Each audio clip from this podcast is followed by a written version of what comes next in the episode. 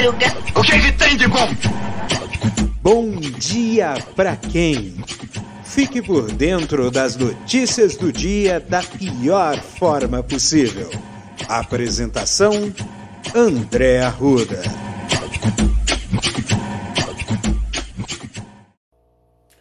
E aí, meu povo? E aí, minha pólvora? Sou eu, André Arruda, e esse é mais um Bom Dia.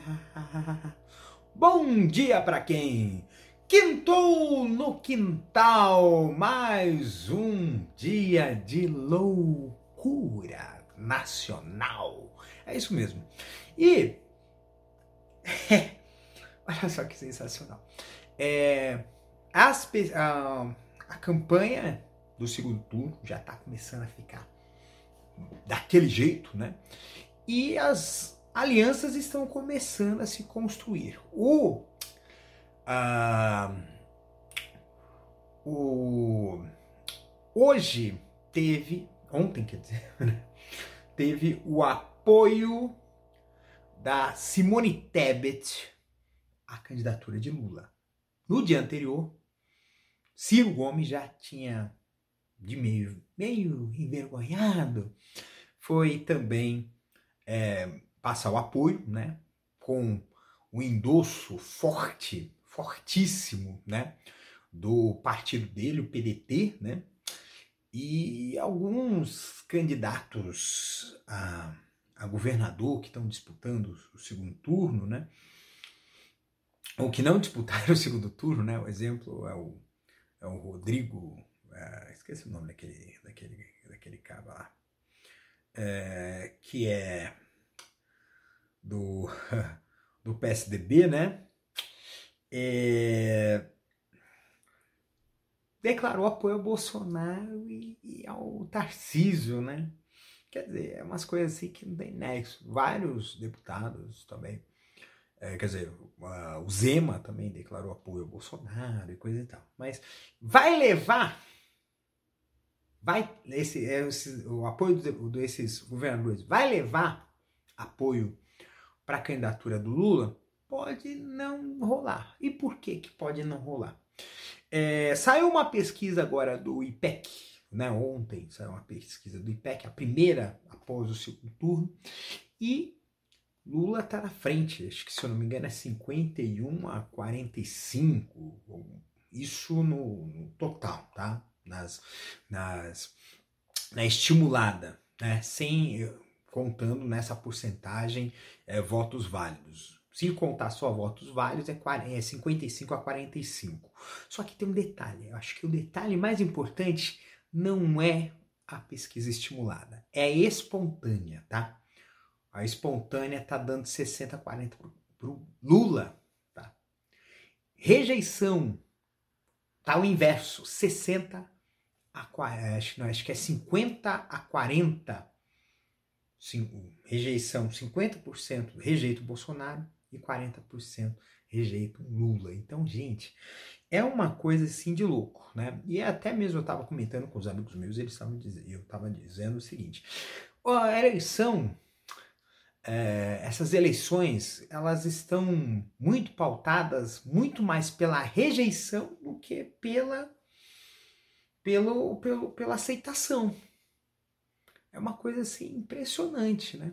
Então, as, ou, então ou, tem muita gente que vai votar no Lula para que o Bolsonaro não ganhe, mesmo não gostando muito do Lula. E tem muito, teve, teve um movimento muito grande né, de, de personalidades que estavam nas ruas no impeachment da Dilma, falam fora PT, fora isso, fora aquilo, e que declararam nessas últimas eleições uh, o apoio a Lula, né? Declarar um voto, né? Não é apoio, é declarar um voto? A Lula. E aí essa construção dessas alianças, o que, que pode dar? Pode dar realmente que uh, a possibilidade de vitória de Lula no segundo turno, né? Conforme as cartas. E, e eu, eu, eu entendo que possa ser assim mesmo, tá? Porque o.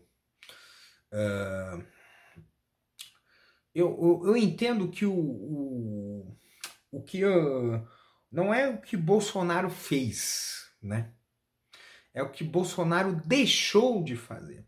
ele deixou, ele manteve a economia em frangalhos, ele não melhorou a situação de emprego, aumentou a quantidade de pessoas miseráveis, uh, piorou os serviços públicos, né? Uh, manteve a questão da roubalheira, da corrupção. Então, então, assim, ele deixou de fazer muita coisa, né?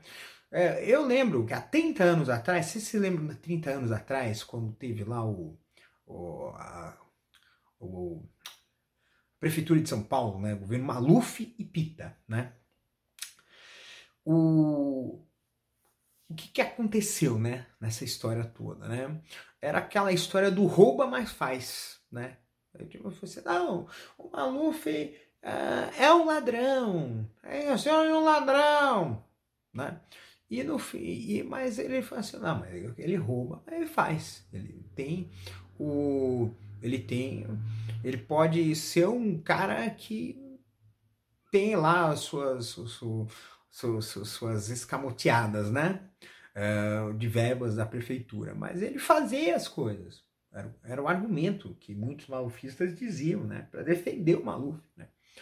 E era realmente a, a velha política. Para quem não sabe, o Maluf era do PDS, né? O que é foi a herança política do Arena, que era o partido da ditadura. Para quem não sabe, o, o Maluf ele, ele, foi um dos, ele foi um grande empresário da, do, grupo Eucatex, um dos grupos mais beneficiados pelos, pelos, pelas verbas públicas da, da ditadura na década de 70. Uh, eh, não poderia deixar de dizer que Maluf foi o candidato da Arena, no caso do PDS, para o colégio eleitoral. Então, a herança política do partido governista, do governo militar, foi ele como que se apresentou como candidato, né? Então, voltando aí à questão da história.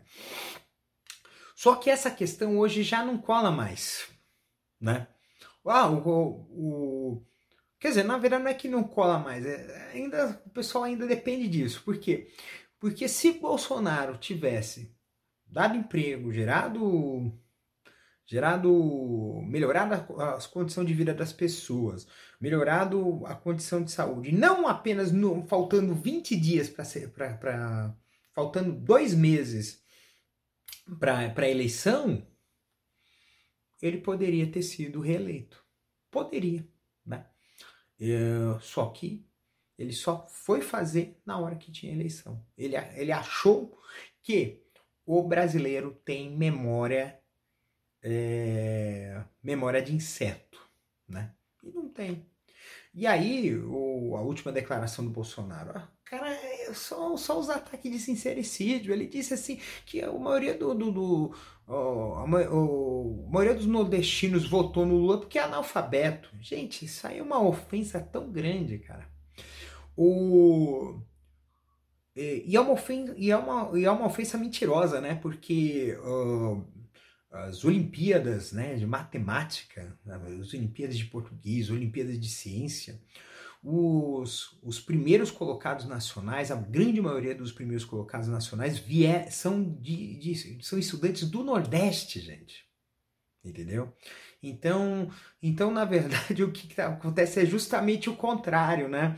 O, o, o Lula está tá sendo tendo uma votação grande no Nordeste, primeiro, porque ele lembra o que a gratidão que o nordestino tem em relação ao que o, o, o governo Lula o, fez para o Nordeste, que é uma terra bastante esquecida, à mercê do coronelismo, à mercê da indústria da seca. E ele trouxe uh, autonomia para a grande maioria das pessoas que moram naquela região. Tá? Então, essa é a primeira. Né? A segunda é que o pessoal é inteligente, ele sabe que essa, essa, esse, todo esse aparato que o governo Bolsonaro moveu para poder tentar cooptar a população mais pobre é uma ação eleitoreira, em sua essência.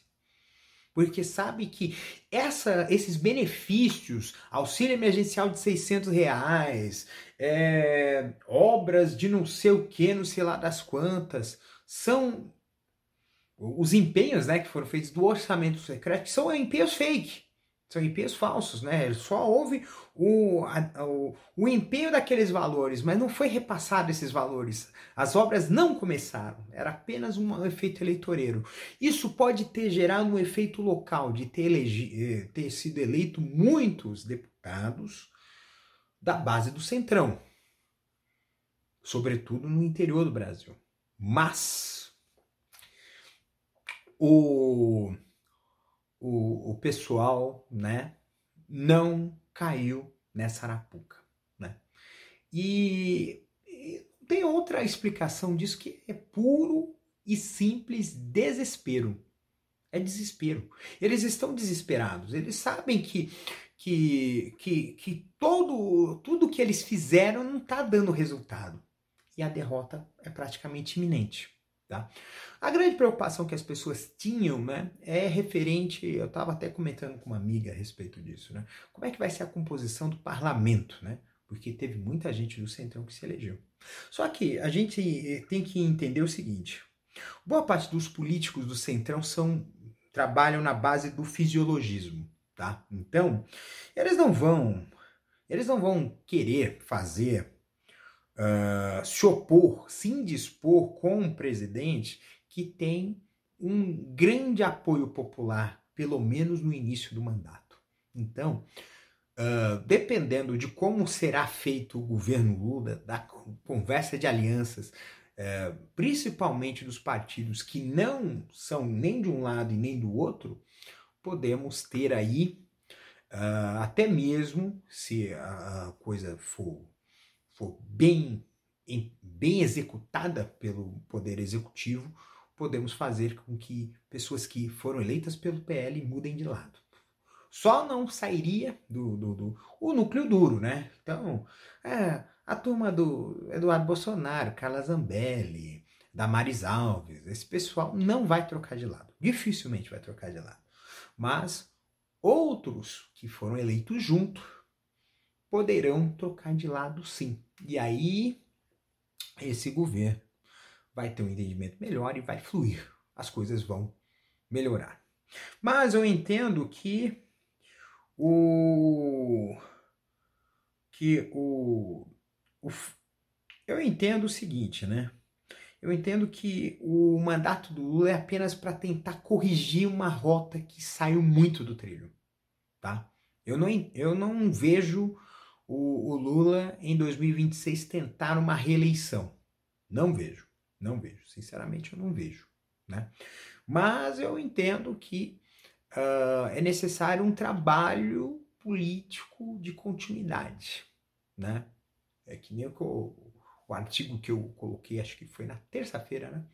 Na terça-feira, no episódio de terça-feira, eu falei sobre o artigo de que, como é que a gente precisa reorganizar politicamente a esquerda. A esquerda está cometendo vários erros que podem custar futuramente capital político. Manter, por exemplo, o fisiologismo livre, leve e solto né, na política brasileira. E, e a gente sabe o quanto que ele é prejudicial. Né? Esse casamento de interesse ele só vai é, beneficiar alguns e prejudicar muita gente. Então, então vamos botar para lascar. Quinto no quintal é quinta-feira, né? Rapaz, essa semana rastilho de pólvora, né? É, eu vejo que assim, eu tô, mais, eu tô um pouco mais tranquilo, tô mais calmo, né? Eu entendo que é, todo momento de muita tensão ele provoca na gente uma situação de, é, de, de vigilância excessiva ou de tensão excessiva. Né? É o, até dizem por aí que é o seguinte, a pessoa que, o soldado que está na guerra, ele nunca tem sono pesado, ele sempre tem sono leve, né? E depois, isso aí, mesmo voltando para a guerra, ele fica um, algum, um, algum um período de tempo ainda com sono leve. Por quê? Porque, a, porque o estado de tensão foi tão grande que a pessoa se habituou a esse estado de tensão. E nós ainda estamos ainda num período de segundo turno. É, que ainda é um ainda há uma disputa política muito grande. E eu percebo que as pessoas ainda estão tensas, estão com aqui os ombros duros, muito duros, muito tensos, porque é, é porque é, é, é, são embates, né? São coisas que assim eu estava conversando com uma outra pessoa dizendo assim, nossa, é difícil conversar com uma pessoa que não concorda com a gente, porque o, Uh, porque deixou de ser um debate de ideia. O debate ele se esvaziou, virou uma troca de ataques, uma troca de ofensas. Eu sou melhor que você e não há, por exemplo, um argumento de convencimento. Na verdade, não é a questão não é convencer o outro, e sim eliminar o outro, né? Então, até aconteceu o seguinte, né? Aconteceu que a questão da violência política, né? Aconteceu, acho que no litoral de São Paulo, né? De um, eleitor petista matou um amigo que é bolsonarista, gente, né? É, e aí, lógico, o pessoal do Bolsonaro aí cai matando, ah, tá vendo? Não é só a gente, não sei o quê. Mas uh, se você for fazer o placar, é, é trocentos casos de, de, de violência política do lado de lá contra um só.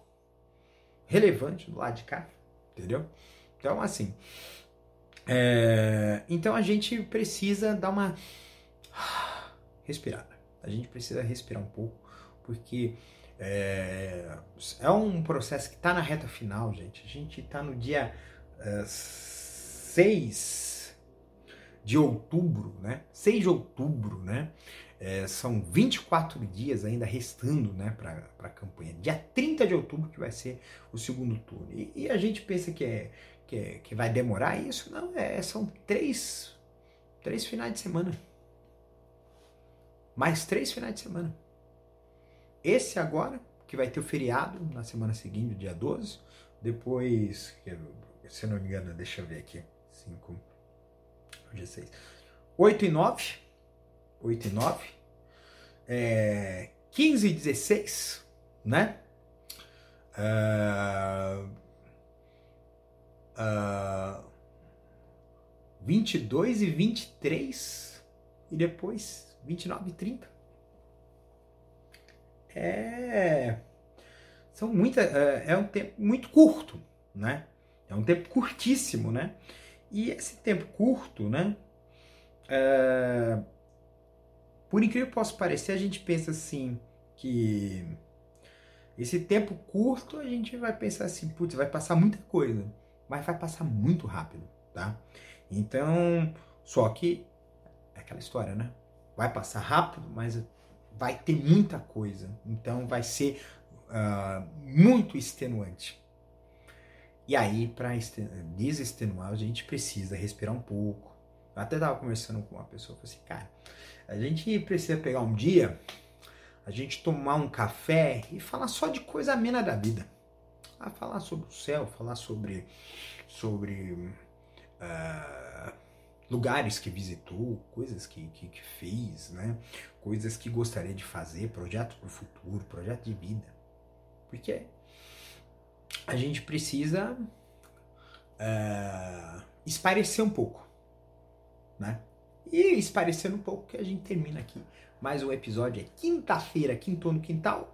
Então, uh, um beijo no coração de vocês, cuidem-se, tá? E até amanhã, sexta-feira, vai sextar, vai sextar, não sei. Hum. beijo. Este episódio é uma produção da Castor AMT, www.castor.com.br. Você pode encontrar este episódio e muitos outros do podcast Castor e seus escapes no endereço anchor.fm castor ou nas principais plataformas de podcasting: Spotify, Apple Podcasts, Google Podcasts, Overcast, Castbox, Pocket Casts, Radio Public, Stitcher, Deezer, Tuning, Resso, Amazon Music e Audible. Siga o podcast nas mídias sociais. Os endereços estão na descrição deste episódio.